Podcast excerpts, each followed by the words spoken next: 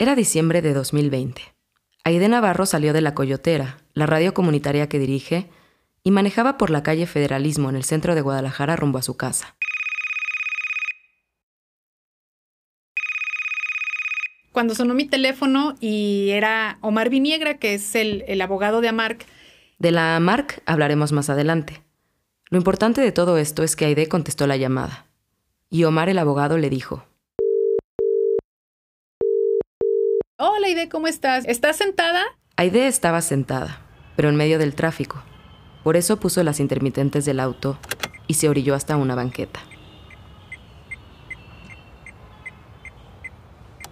Y le digo, ya, ya estoy sentada, dime. Y ya me dice, pues te quiero decir que ya llegó la concesión. Me dice, ya la puedes recoger, acabamos de recibir un correo del IFT en donde nos dicen que, que ya está tu concesión y hay de dos.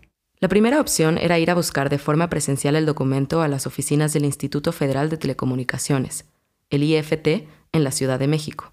La segunda, recibirlo de forma digital, ya que la segunda ola de COVID-19 estaba en pleno auge en el país. Y yo no, yo quiero ir a la Ciudad de México, yo quiero recibir así, ¿no? El, el, documento de mano a mano.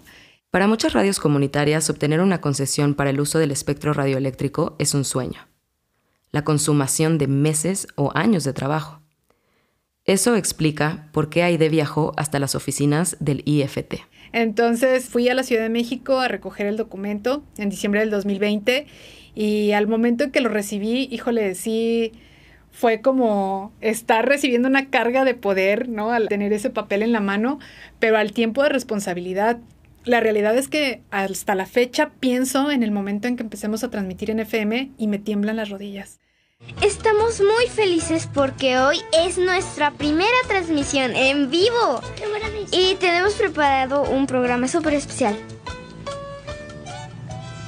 Buenas tardes, les saludamos desde la cabina de la Coyotera Radio. La concesión que le fue entregada a la radio La Coyotera fue el resultado de más de dos años de trabajo por parte de las y los integrantes del colectivo, los coyotes como se dicen entre ellos pero la posibilidad de ser reconocidos por el Estado como una radio de uso social no hubiera sido posible sin la reforma constitucional en materia de telecomunicaciones del 2013 y las leyes expedidas en 2014. Durante esos años, las exigencias ciudadanas que demandaban la democratización de los medios encontraron su cauce, su traducción jurídica y política, que aunque perfectible, apostaron por inclinar la balanza y subsanar la inmensa ventaja con la que contaban los grandes medios de comunicación para las radios comunitarias e indígenas fue el inicio de una nueva etapa, la de ser reconocidos por el Estado. Si está dentro de mis manos tener una concesión de uso social comunitaria, es porque estamos buscando atender a las comunidades. ¿no? Yo les he dicho que incluso la radio comunitaria no se debe al medio de comunicación, se debe a las comunidades. Y como decimos acá, ¿no? O sea, el barrio te respalda.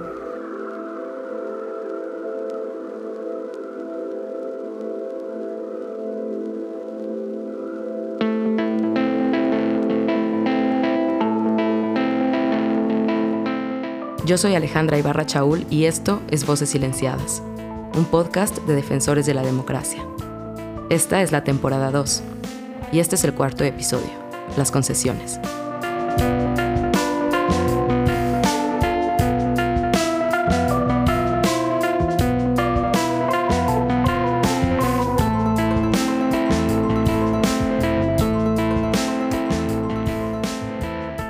En el cuarto episodio de Voces Silenciadas abordaremos los hechos políticos y sociales que explican la reforma constitucional de 2013 y las leyes de 2014 de la mano de Fátima Pacheco, estudiante de ciencia política quien participó en el reporteo de esta historia. Para hacerlo conoceremos radios como La Coyotera o Violeta Radio, proyectos comunitarios encabezados por mujeres que intentan cambiar la narrativa hegemónica que se ejerce desde muchos medios de comunicación. Y fue justamente a partir de estos discursos hegemónicos e intrínsecamente ligados al poder que un día un grupo de jóvenes estudiantes dijo basta.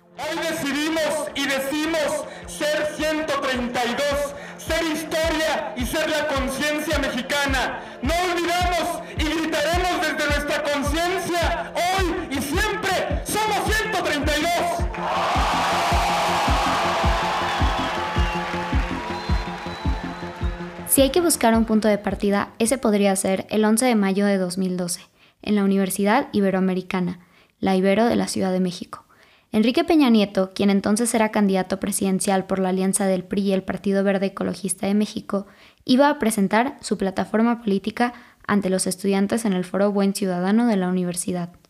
Pero cuando llegó, había cientos de estudiantes que protestaban con consignas sobre la masacre de Atenco y las acciones de Peña Nieto como gobernador del Estado de México presidencial del PRI, Partido Verde, Enrique Peña Nieto, visitó la Universidad Iberoamericana. Desde su llegada tuvo que encarar fuertes cuestionamientos y protestas.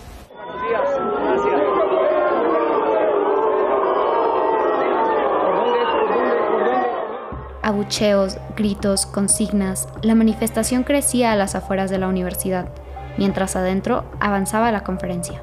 Aquí me gustaría hacer un paréntesis, una aclaración. Si bien los movimientos estudiantiles en México tienen una historia de lucha y resistencia que data de décadas, la congregación espontánea que llevó a estudiantes de una universidad privada a manifestarse ese día en las puertas de la Ibero no era un hecho común.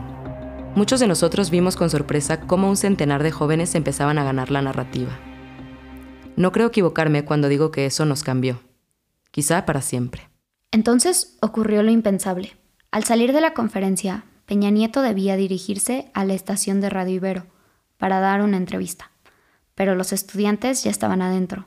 Cantaban en los pasillos, lo perseguían con sus pancartas y máscaras. En ese momento... Eh, llegó Enrique Peña Nieto después de su exposición en el auditorio José Sánchez Villaseñor en la universidad. Estuvo aquí en la puerta de la cabina, aquí enfrente de mí, y se retiró. Corte A. Siguió aquí la plática que estamos teniendo, Poncho Puntal y un servidor, y resulta lo que está sucediendo en estos momentos, queridísimos radioescuchas, es que está atrapado Enrique Peña Nieto en el baño. En el baño. La entrevista en Radio Ibero, como era de esperarse, se canceló. Y a continuación ocurrieron dos hechos importantes. Por un lado, el hashtag Me escondo en el baño como Peña Nieto se hizo viral. Por otro lado, el candidato salió de la universidad por una puerta trasera. Antes de subirse a la camioneta le preguntaron,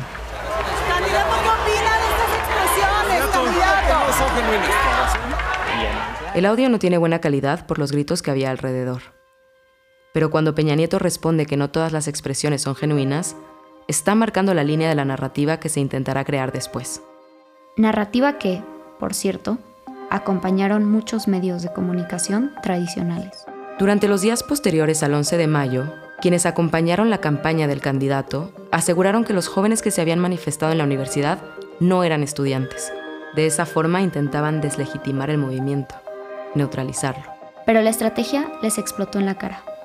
A los pocos días, 131 estudiantes que se habían manifestado grabaron un video donde mostraban su credencial universitaria. No somos porros, no somos acarreados, dijeron. Somos estudiantes. Mi nombre es María José L. Mi cuenta de alumnos es 172236-9. Somos estudiantes de la Ibero. Alejandra Miranda M. 17675-1. Alonso G. 16 1706-8. Andrea G. 168653. Soy Camila de... La reacción del equipo de Peña Nieto y de los medios de comunicación tradicionales fortaleció al movimiento, en lugar de debilitarlo. Poco a poco, otras universidades fueron sumándose a las demandas de lo que empezó a ser conocido como Yo Soy 132. Y fue cuando nos dimos cuenta que la gente, sobre todo estudiantes de otras universidades, pero gente en general en redes sociales, comenzaban a solidarizarse con las y los estudiantes del Ibero, diciendo, si ustedes son 131, nosotros somos 132. Y, y esa es la, la, parte en la que creo que, que empieza, eh, pasa de ser un movimiento una protesta en una universidad y comienza eh, a convertirse en un movimiento estudiantil, que sinceramente eh, pues fue la misma maquinaria del PRI la que le echó gasolina a esto y prendió el fuego del movimiento estudiantil. Ella es Sandra Patargo, una de las integrantes del Yo Soy 132, en una entrevista que dio a la revista Proceso en mayo de 2022. El movimiento creció y se diversificó. Hubo movilizaciones, asambleas, y se logró organizar un tercer debate presidencial en el que participaron tres de los cuatro candidatos a la presidencia. Fue transmitido principalmente por Internet pero las demandas trascendían la coyuntura política. Lo que se estaba buscando era un cambio profundo en el sistema de medios de comunicación.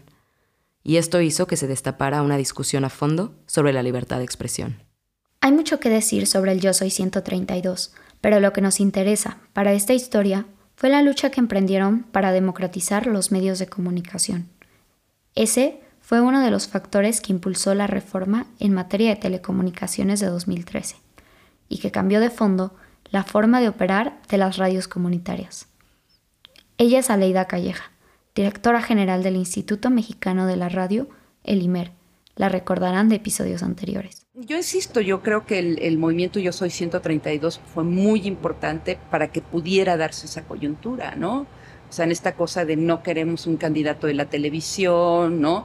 Esto no es una democracia, es una telecracia. Entonces, yo insistí siempre que Peña Nieto tenía la necesidad de legitimarse, eh, de no ser el candidato de las televisoras, eh, y por eso se aventó a la reforma de telecomunicaciones. Si Aleida Calleja tiene una larga trayectoria en radios comunitarias y organizaciones de la sociedad civil relacionadas con la comunicación.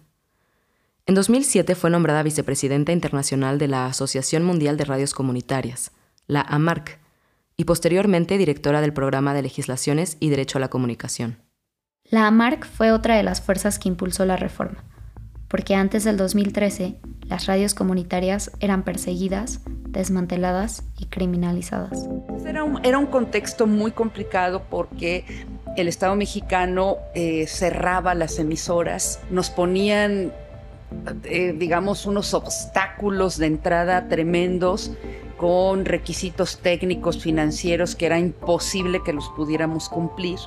Estaba pues muy desigual la cancha y hacían operativos muy violentos, ¿no? Cuando Aleida dice violentos, no solo hace referencia a las acciones individuales que ejercían las personas en los operativos. Está hablando también de un entramado legal que se tejió desde el mismo Estado. Calderón permitió que los radiodifusores eh, hicieran un cabildeo muy intenso en el Congreso para que abrir emisoras sin autorización, que era un, digamos, era una falta administrativa, se convirtiera en un tipo penal. Y entonces ya no era solamente cerrar las emisoras, quitarle sus equipos, eh, maltratar a la gente, sino que además era tratar de meterlos a la cárcel, ¿no? Las opciones para las radios comunitarias entonces eran nulas. O se cometía un delito o se las condenaba al silencio. Porque el marco legal de aquel momento no las contemplaba en absoluto. Es la lógica de la ley del 68 era o eres parte del Estado o eres comercial. Y nosotros decíamos, sí, pero también está la parte ciudadana y social, y esa es la que queremos nosotros, ¿no? Las conquistas, como en toda lucha social, fueron a cuentagotas. Entre 2004 y 2005, gracias al trabajo que venía realizando la AMARC, se otorgaron unos 10 permisos para radios comunitarias. En 2010 fueron otros 6. Pero la situación en términos generales seguía siendo la misma. Este es Héctor Camero, quien fue representante nacional de la AMARC hasta 2022 en, ese momento eh, eh, se empieza a dar una lucha en diferentes regiones del país para poder eh, hacer uso del espectro radioeléctrico, sobre todo porque planteamos en aquel entonces que el artículo sexto constitucional, el artículo séptimo, nos garantizaban esa posibilidad de poder hacer uso de la libertad de expresión, como lo decía la, la, Constitución y como lo dijeron luego convenios eh, firmados por el Estado mexicano, como el Pacto de San José o el artículo 19 de la Declaración Universal de los Derechos Humanos. Independientemente de los marcos normativos y los convenios internacionales, las radios comunitarias han existido desde hace varias décadas en México. En 1960 se fundó la primera radio comunitaria en Veracruz, Radio Teocelo, que contó con el apoyo del Centro de Derechos Humanos Agustín Pro Juárez. Desde ese momento hasta la fecha, comunicadores y comunicadoras de todo el país han llevado a cabo diversos proyectos radiofónicos que luchan contra el viento y marea para conseguir los recursos y lograr que su voz sea escuchada. Uno de estos proyectos es Violeta Radio. Hola Maru. Hola. ¿Cómo están? Muy bien, ¿y tú? Bien. Adelante. Muchas gracias. María Eugenia Chávez Fonseca, o Maru Chávez como le gusta que la llamen, fue coordinadora de la marca en México y fundadora de una de las pocas radios comunitarias que hay en la Ciudad de México, Violeta Radio. Violeta Radio es una eh, emisora comunitaria que se autonombró feminista a partir de una idea eh, que teníamos en Salud Integral para la Mujer. Estamos haciendo radio con perspectiva de género desde 1991. Bueno, yo empecé después, pero mis compañeras iniciaron un proyecto radiofónico para transmitirse en Radio Educación porque en aquel entonces no había posibilidad de obtener una frecuencia. El proyecto se fue desarrollando durante varios años. Para Maru Chávez y el resto de sus compañeras de Salud Integral para la Mujer, CIPAM, Violeta Radio no solo tenía que ser un medio comunitario, sino también una radio feminista. A lo largo de la historia, los medios de comunicación se han gestionado por hombres, se ha posicionado ante la sociedad una narrativa desde los medios de comunicación en donde obviamente los hombres son eh, los protagonistas de, la vida, ¿no? de la sociedad, en el, en el mundo incluso. Entonces eh, creo que hay narrativas desde las mujeres que no están en los medios de comunicación, que no han estado y seguirán sin estar mientras sean los hombres quienes sigan gestionando estos medios. Y te lo digo con conocimiento de causa. La causa también se conoce desde las cifras. Según un estudio realizado por ONU Mujeres, nosotras solo ocupamos un 27% de los puestos de toma de decisiones en los medios. Y solo una de cada cuatro personas que se lee o escucha en las noticias es mujer. Y si bien estoy convencida de que los medios comunitarios surgen como para posicionar otra narrativa, pero sigue imperando aún en ellos la narrativa de los señores, ¿no? Análisis feminista, donde el debate se transforma en propuestas. Hola, ¿qué tal? Muy buenos días. Desde que surgió la idea de Violeta Radio hasta que se consolidó como un proyecto radiofónico comunitario, pasaron 20 años. En 2016, a Violeta Radio le fue otorgada la concesión que le permitió transmitir desde la frecuencia 106.1. Esto significa que se transformó en la primera radio en hacer uso del espectro que se les otorgó a las radios comunitarias y de uso social mediante las leyes expedidas en 2014. De eso hablaremos más adelante al volver de la pausa. Defensores de la Democracia es una organización que trabaja para prevenir la violencia contra periodistas. Preservamos el trabajo de periodistas locales y creamos nuevas narrativas para contribuir a procesos de memoria y verdad. Consulta nuestro trabajo en la página www.defensoresconx.org. También puedes seguirnos en Instagram y Twitter en arroba ddld-mx.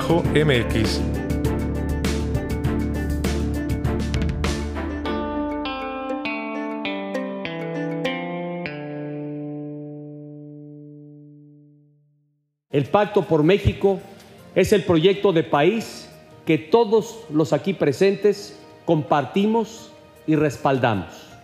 Por primera vez se logra un acuerdo que no surge de la necesidad de enfrentar una emergencia, sino de la voluntad explícita de transformar al país. Es diciembre de 2012. Enrique Peña Nieto ganó las elecciones presidenciales y en el castillo de Chapultepec se firma el Pacto por México, un acuerdo entre principales fuerzas políticas del país que tiene cinco ejes rectores, entre los que se encuentra la rendición de cuentas y la competencia en materia de telecomunicaciones. Escuchamos a Aleida Calleja nuevamente. Para ese entonces yo ya no estaba en AMAR, yo ya estaba en la MEDI, en la Asociación Mexicana de Derecho a la Información, y muchas de las personas que estaban en la negociación de ese pacto por México, que eran legisladores del PAN y del PRD, nos llamaron a la MEDI para decirnos, viene una reforma de este calado y queremos que ustedes acompañen. Entonces nos empiezan a explicar eh, y ahí fue cuando tuvimos la oportunidad de decir, metan a las radios comunitarias y a las radios indígenas. Las condiciones estaban dadas. Por un lado, la AMARC y la AMEDI habían iniciado una estrategia legal para que se reconocieran las radios comunitarias dentro de la reforma. Por otro, el movimiento Yo Soy 132 seguía ejerciendo presión para que cambiara el sistema de medios de comunicación. Y en esa coyuntura, el gobierno de Enrique Peña Nieto necesitaba legitimación por parte de la ciudadanía. Esta era la oportunidad para reconocerlas constitucionalmente, que fue una coyuntura que yo debo decir, nunca me lo hubiera imaginado. Yo nunca hubiera tenido eh, como demanda un reconocimiento constitucional, pero se abrió la coyuntura y dijimos, vamos, ¿no? Eh, y había una resistencia total del PRI para hacerlo, según nos platican los actores que estuvieron en las negociaciones. Vamos ahora a México. El papel de las radios comunitarias adquiere relevancia, especialmente ahora cuando se discute una reforma de telecomunicaciones. Eduardo Martínez nos informa. El tema cobró relevancia en la discusión pública, el Congreso abierto y las manifestaciones que surgían desde diversos sectores. Como aquel día que... Se hizo una cadena humana que partió desde Los Pinos hasta el Senado.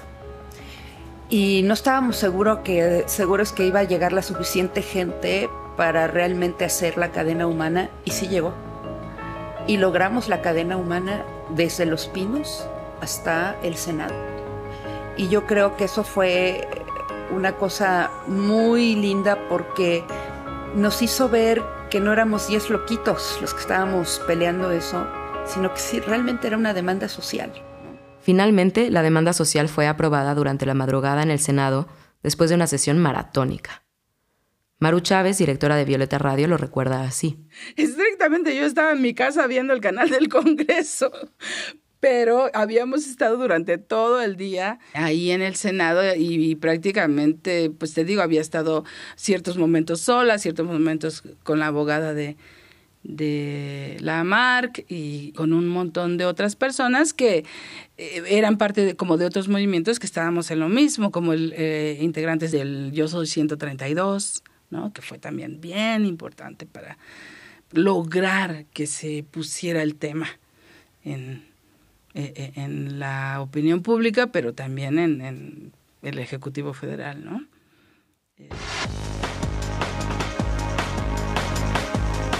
Tal? Buenas noches, bienvenidos a Espiral. Hace unos cuantos meses hubiese sido impensable lograr una reforma al sector de las telecomunicaciones que se produjera por consenso. No solamente entre las fuerzas políticas, que ya de suyo es importante, sino también entre los participantes del sector, que hasta hace muy poco realmente todavía se daban hasta con las cazuelas, la polarización del sector. La reforma fue aprobada, ratificada por los congresos locales, promulgada por el presidente y publicada en el Diario Oficial de la Federación el 11 de junio de 2013. Por su parte, el presidente Enrique Peña Nieto promulgó este lunes la reforma en materia de telecomunicaciones. Ante los integrantes del Pacto por México, señaló que con esta reforma se crea el Instituto Federal de Telecomunicaciones, que se encargará de supervisar los servicios de quienes brindan alguno dentro de este sector. Esta reforma permitió que por primera vez en el país se reconocieran las concesiones de uso social, comunitario e indígena pero aún faltaban los lineamientos de cómo iban a operar esas concesiones. Faltaban todavía las leyes secundarias. Escuchamos a Leida Calleja. La MEDI, nosotros hicimos una propuesta de ley.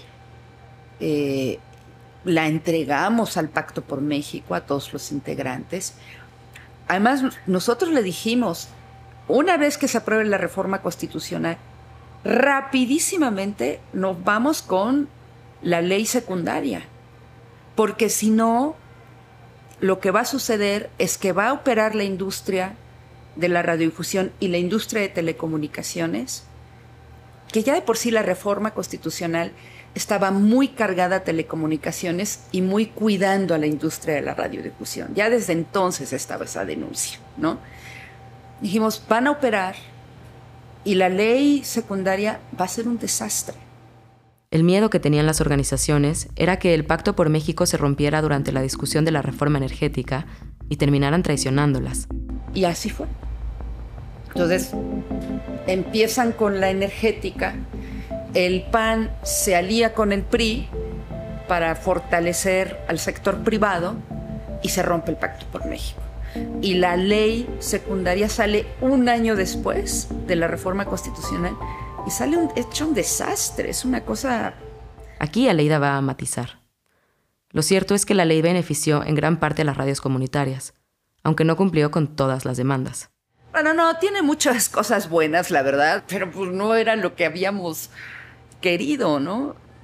A las redes comunitarias las vuelven a dejar sin poder comercializar, las dejan con requisitos discriminatorios, en fin. Como ya hemos escuchado en episodios anteriores, la financiación es uno de los obstáculos centrales a los que se enfrentan comunicadores y comunicadoras comunitarios. Con la reforma y las leyes expedidas en materia de comunicaciones, las radios comunitarias tuvieron la posibilidad de ser reconocidas y obtener una concesión a través del Instituto Federal de Telecomunicaciones para hacer uso del espectro radioeléctrico. Pero la situación financiera siguió y sigue siendo un terreno en el que el piso no está parejo.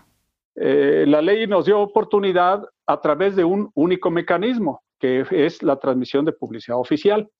A cambio de eso nos negó la posibilidad de transmitir publicidad, ni siquiera publicidad de las comunidades, por más que se insistió en que este tipo de publicidad era de beneficio para la propia comunidad al activar la, la economía. Ahí sí nos aplicaron la ley un criterio erróneo, discriminatorio en el sentido de... Él es Héctor Camero, representante nacional de la MARC, a quien escuchamos hace unos minutos. El panorama visto a la distancia no parece fácil la publicidad oficial se transformó en la única salida que tenían las radios comunitarias para subsistir económicamente. La ley, además, había determinado que solo el 1% de los servicios de comunicación y publicidad de las entidades federativas debían destinarse a las concesiones de uso social, comunitario e indígena. Ese dinero, dividido equitativamente entre todas las concesiones, debía cubrir los gastos de los equipos, la instalación de la cabina, las computadoras, la renta del lugar, el agua, la luz, el gas. Era una tarea imposible. Sin embargo, y a pesar de todas las dificultades, la reforma había marcado un momento histórico. Intentemos imaginar lo que significó para los comunicadores y comunicadoras que llevaban años luchando desde los límites de la ley para que su voz fuera escuchada. Después de las amenazas, las clausuras, los asesinatos, los desmantelamientos, la presión de los monstruos mediáticos. El Estado había pasado de encarcelarlos a reconocerlos. Este reconocimiento no erradicaba las múltiples violencias a las que las y los periodistas nos enfrentamos todos los días. México, como ya se ha dicho, sigue siendo uno de los lugares más peligrosos en el mundo para ejercer el periodismo. Sin embargo, las radios comunitarias e indígenas ahora eran nombradas y todos los que vivimos de contar historias sabemos que las palabras importan. Por eso quiero volver al punto en el que iniciamos este episodio, con Aide Navarro, la directora de La Coyotera, cuando se enteró de que su radio ya tenía la concesión de uso social. Fue que inició en 2018, octubre del 2018, el trámite de La Coyotera para una concesión de uso social comunitario ante el Instituto Federal de Telecomunicaciones. Falla a nuestro favor y en el 2020, en diciembre del 2020, en plena pandemia, nos entregan el, título de concesión, ¿no? En el que ya tenemos pues un distintivo, tenemos ya este el 102.3, la frecuencia del 102.3 para transmitir en FM. Antes de llegar a la Coyotera, Aide había recorrido varios medios de comunicación. Primero en una radio comercial en Guadalajara como practicante. Pero el ambiente no le gustaba. Incluso llegó a pensar que quizá la radio no era para ella. Hasta que un día... Justo enfrente, recuerdo que las oficinas estaban con un perímetro de vidrio, entonces yo podía ver la oficina de enfrente. La oficina de enfrente era el canal continental de noticias. Y yo siempre veía mucha gente, mucho movimiento, ¿no? Y, me llamaba mucho la atención. Entonces, pues decidí salir de esa puerta y tocarla de enfrente. Tal? Buenas noches, bienvenidos a... La puerta del canal continental de noticias se abrió y después de ella vinieron muchas más. Durante sus prácticas, Aide tuvo la oportunidad de estar por primera vez atrás de un micrófono. Ese día llamó a toda su familia y le dijo, Voy a salir a las 10 de la noche en el noticiero para que lo escuchen. Algo estaba empezando a cambiar. Aide se dio cuenta de que eso era exactamente lo que quería hacer. Ya para el término de mi carrera, en cuanto la terminé, pedí trabajo en El Informador, un periódico de circulación local aquí en, en Guadalajara, y me dieron trabajo en el área de Informatel. Bueno, Informatel es o era un servicio en el que tú por medio de teléfono y con códigos solicitabas las noticias locales, internacionales, incluso chismes del espectáculo, este, recetas de cocina, los horóscopos, y todo eso lo grababa yo. Entonces, también fue como una experiencia muy importante para mí porque por primera vez tuve un productor de radio que me estaba dirigiendo. Después de varios trabajos en medios de comunicación, llegó lo que Aide denomina el proyecto más importante de su vida. Sus dos hijas, Camila y Gisela. Me dediqué a ellas 11 años y que fue el tiempo que yo me alejé también de cualquier actividad profesional.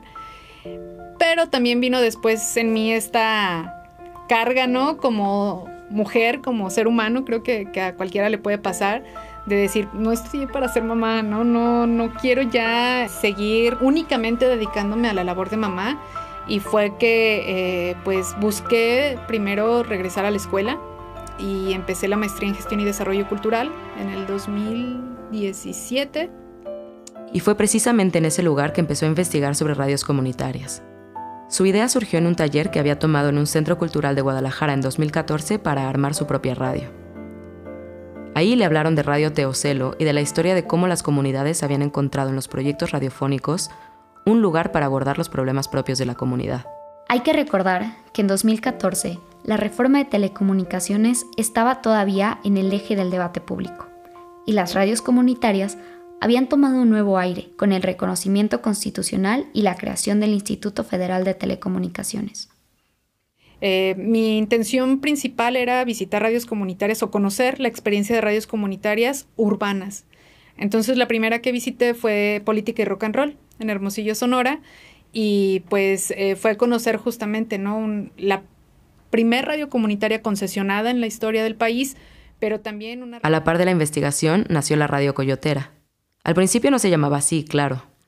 De hecho, todo surgió del proyecto final de graduación. La consigna fue encontrar un lugar en el que se pudiera incidir a partir de la comunicación. Y Aide lo encontró. Fue la colonia del Fresno. Aquí, una vez más, regresa a esta historia el poder de las palabras. Una de las cosas que más les preocupaban a los vecinos era el nombre con el cual se había hecho famosa la colonia. La colonia del Fresno es también conocida como Colombia del Fresno por el narcomenudeo que sucede ahí. Al narcomenudeo se le sumaban también los altos índices delictivos y la falta de espacios verdes para los vecinos. Paradójicamente, allá por los años 30, las calles de esa colonia habían sido nombradas por los árboles frutales de la zona cerezos, nogales, maizales y fresnos. Pero con la urbanización llegó también la delincuencia. La vigilancia apenas se acordaba de patrullar en esa zona, y muchos de los habitantes consiguieron armas para defenderse. Algunos vecinos se fueron, otros se quedaron. Lo cierto es que para cuando Aide llegó al Fresno, los vecinos llevaban muchos años buscando un cambio. Porque hacíamos reuniones semanales con los vecinos todos los sábados a las 4 de la tarde, era la reunión. No teníamos un espacio físico, así que nuestras reuniones eran en las cocheras de los vecinos, en las calles, en el mercado, ¿no? En donde pudiéramos hacerlas, pero religiosamente los sábados a las 4 de la tarde nos reuníamos. La comunidad empezó a crecer. La idea de una radio comunitaria emocionaba a los vecinos y habitantes de la zona. Por fin iban a poder empezar a contar su propia historia. Eh, la colonia del Fresno también tiene eh, muchos artistas viviendo ahí en la colonia y artistas urbanos que también nos tendieron la mano y que fueron los primeros que tomaron el micrófono de la coyotera, ¿no? Para compartirnos sus historias, para compartirnos qué hacían. Cuando ellos tenían eventos este, de graffiti, de skate, de cualquier cosa que tenían eventos, nos invitaban y nosotros hacíamos radiobocina. radiobocina. La radiobocina tradicionalmente es una radio que se hace en espacios públicos sin una transmisión. Es un fenómeno hecho por la comunidad y para la comunidad. Cuando las transmisiones se hicieron más frecuentes y empezaron a difundir el proyecto a través de redes sociales, llegó el momento de ponerle un nombre. En una de esas reuniones vecinales se dejaron de tarea anotar todas las ideas en un papel y proponerlas al sábado siguiente. Y surgió así Radio Fresno, Radio Colfresh, porque bueno, en la colonia del Fresno desde la década de los 80 le llaman Colfresh. este, pues las, las bandas, las pandillas que ya este, habitaban ahí la, la colonia le pusieron así, y la coyotera. A Aide no le gustaba la idea. Le parecía muy duro, hasta agresivo. Sin embargo, cuando los vecinos tuvieron que explicar sus propuestas, empieza ahí como a platicarnos la historia. La colonia del Fresno, en la década de los 30, ¿no? que fue cuando recién empieza a habitarse esa zona, estaba compuesta por maizales y lo que hoy es Lázaro Cárdenas era un río. Entonces, pues era el espacio ideal para que habitaran coyotes. Y la colonia Jardines del Bosque y la colonia moderna que ya existían le llamaban de manera despectiva a ese espacio la coyotera. Y todavía hay gente de la tercera edad en la colonia del Fresno que recuerdan, ¿no? La coyotera. Y para mí fue así como, claro, o sea, tiene que ser ese el nombre.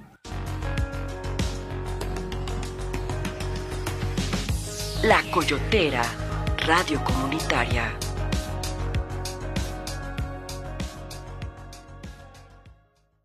Con el nombre y las primeras pruebas de transmisión por Internet, Aide y los demás miembros de la Coyotera decidieron acercarse a la AMARC. Era 2018. En una asamblea que se realizó en San Juan Parangaricutiro, en Michoacán, tuvimos la oportunidad de presentar nuestro proyecto de la Coyotera, que para ese entonces les digo, apenas estábamos iniciando a hacer pruebas para estar en Internet, pero la realidad es que teníamos como mucho entusiasmo de compartir con otras radios comunitarias. En ese momento no pensábamos nosotros en una concesión, no sabíamos que podíamos aspirar a una concesión. Entonces, cuando presentamos el proyecto, eh, pues la Asamblea vota por unanimidad para que estuviéramos en, en AMARC. Y es a partir de entonces que somos parte de la red. La Coyotera se sumó así a las otras 63 radios comunitarias que ya eran parte de la AMARC. Una vez ahí, la AMARC se encarga de darles acompañamiento jurídico y fortalecimiento en el ámbito administrativo. A partir de ese momento, la Coyotera empezó a transmitirse por redes sociales. El proyecto crecía y la comunidad apoyaba. A veces, algunos habitantes del Fresno le daban dinero para colaborar con la renta y los gastos operativos, pero nunca era suficiente. En términos de sostenibilidad económica, pues yo no conocía ninguna experiencia, ¿no? Porque cuando me, acerqué a, los otros eh, proyectos, pues me compartían, por ejemplo, en Sonora me decían, nosotros hemos hecho tocadas, ¿no? Con, con bandas de rock locales, hemos hecho este, rifas de tatuajes, pero no, no lograba entender hasta que no lo viví lo que es pagar una renta, lo que es pagar los servicios de la casa, que no es tu casa, o sea, no es la casa que habitas, sino es, es un proyecto social y cómo mantienes eso. La pregunta que hace Aide no tiene respuesta absoluta. Desde la coyotera reciben donaciones, hacen eventos, rifas, kermeses, jaripeos, lo que sea. Pero la falta de dinero no solo tiene repercusiones en lo operativo. También es un obstáculo para las personas que colaboran. Nadie recibe una paga, todos aportan su tiempo desde el voluntariado. Dos personas que eran así pilares en este proyecto deciden irse. ¿No? Y deciden irse, o sea, sin descanso, ¿sabes? O sea, porque ha habido personas que me dicen, oye, Aide, pues sabes que me voy a tomar dos meses porque necesito descansar un poco de este ajetreo de mi trabajo, la radio y todo. Y pues lo entiendes, ¿no? Yo también quisiera poder hacer eso y no puedo. Pero ellos se fueron sin querer voltear atrás. Y personalmente pues a mí me, pegó muy duro porque era yo junto a ellos dos que nos ocupábamos de todo, ¿no? De, las producciones, de las gestiones, de darle seguimiento a, a Mark. Y entonces me quedo sola. Era finales de 2019 y en ese momento Aide pensó. Ya se acabó la coyotera. O sea, yo no voy a poder sola, no voy a seguir adelante. Y sentía también que no quería seguir adelante pero cuando llegó a la reunión mensual que tienen con el resto del colectivo, las cosas cambiaron. Quizá ese fue el momento en el que el término comunitario se volvió una realidad tangible. Les dije cómo me sentía y para ellos fue así de, pero también cuentas con nosotros, o sea, ellos decidieron ya no seguir adelante, pero yo te puedo ayudar con esto, ¿no? Yo te puedo... Y fue también como una inyección de energía y de, pues, darme cuenta que no éramos tres, ¿no? Que éramos un colectivo mucho más amplio de casi 20 personas las que estábamos trabajando por la radio y que pues finalmente eso, ¿no? También entender que los procesos comunitarios tienen esa onda, ¿no? Que va a veces estás arriba y a veces tienes que estar abajo, ¿no? Porque así se dan las condiciones. Momentos difíciles hubo muchos. En 2020 la Coyotera ganó una convocatoria con la Secretaría de Cultura de Jalisco y decidieron impulsar un ciclo formativo denominado La Coyotera Feminista, con el objetivo de generar una herramienta que visibilice esas violencias que estamos viviendo tanto hombres como mujeres, ¿no? Niños, niñas, jóvenes. Pero para muchos de los integrantes la idea del feminismo les incomodaba.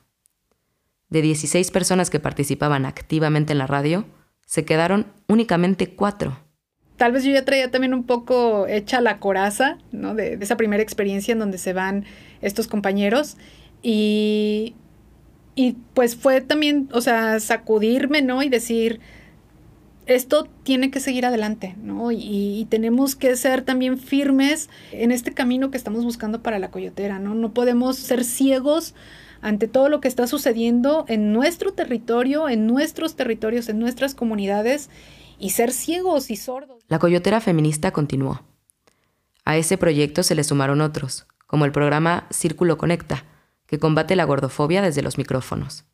En diciembre de 2020, como ya lo escuchamos, la Coyotera obtuvo su concesión como radio comunitaria. A su vez, Aide Navarro se volvió representante de la red de mujeres ante la MARC, ayudando en la medición de indicadores de género dentro de las radios comunitarias e impulsando la participación de estas en los medios de comunicación. Gracias a los donativos, los eventos y los apoyos que han recibido durante estos años pudieron conseguir la antena, la línea y el transmisor. Lo único que les falta para empezar a transmitir en FM es concretar un convenio para poder instalar su antena en el Cerro del Cuatro, el punto más alto de la ciudad. Cuando eso ocurra, la Coyotera se transformará en la primera radio comunitaria que transmita desde FM en toda la historia de Guadalajara.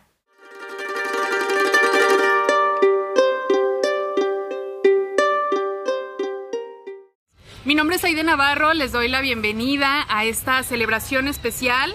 En controles está nuestro compañero Emanuel. El 3 de agosto de 2022 se celebró el cuarto aniversario de la radio La Coyotera.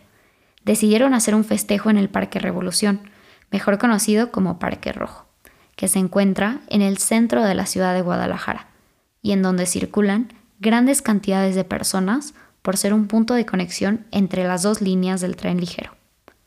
El evento fue organizado con poco tiempo de anticipación, por lo que la invitación se corrió de boca en boca y con volantes que los voluntarios repartieron ese mismo día por los alrededores del parque.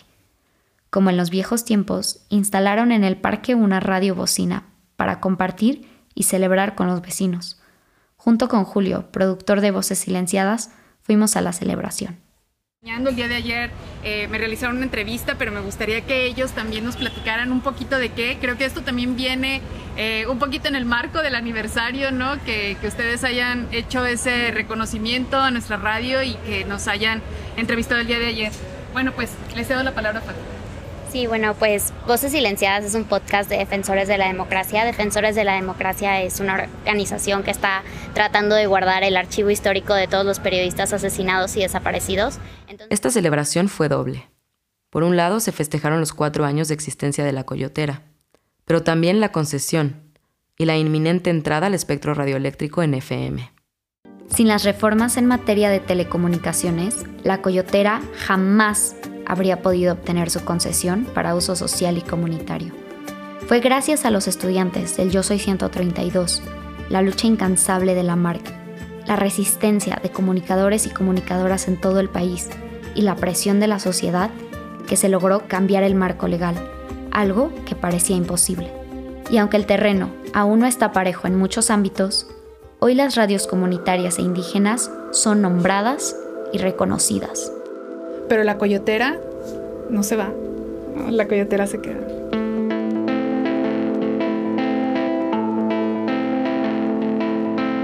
El guion es de Luciana Weiner. Fátima Pacheco reporteó y produjo este episodio. La narración es de Fátima Pacheco y Alejandra Ibarra Chaul. Idea original y dirección de Alejandra Ibarra Chaul. Julio González fue el coordinador de desarrollo y producción. La producción de paisajes sonoros y ambientación histórica son de Sari Benítez, con Julián Pimentel y Carlos Campari como asistentes de producción. La postproducción es de Antonio Monterroso de Aura Recording Guatemala. La música original es de Ana Tuirán.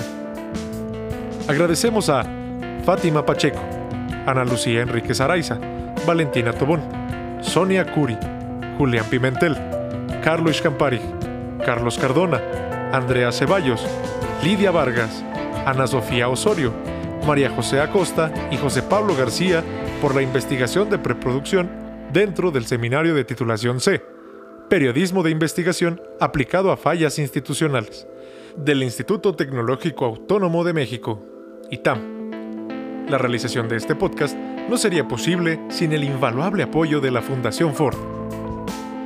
Este podcast fue producido con apoyo de USAID. Los puntos de vista de las personas autoras expresadas en este material no reflejan necesariamente los puntos de vista de la Agencia de los Estados Unidos para el Desarrollo Internacional o del Gobierno de los Estados Unidos.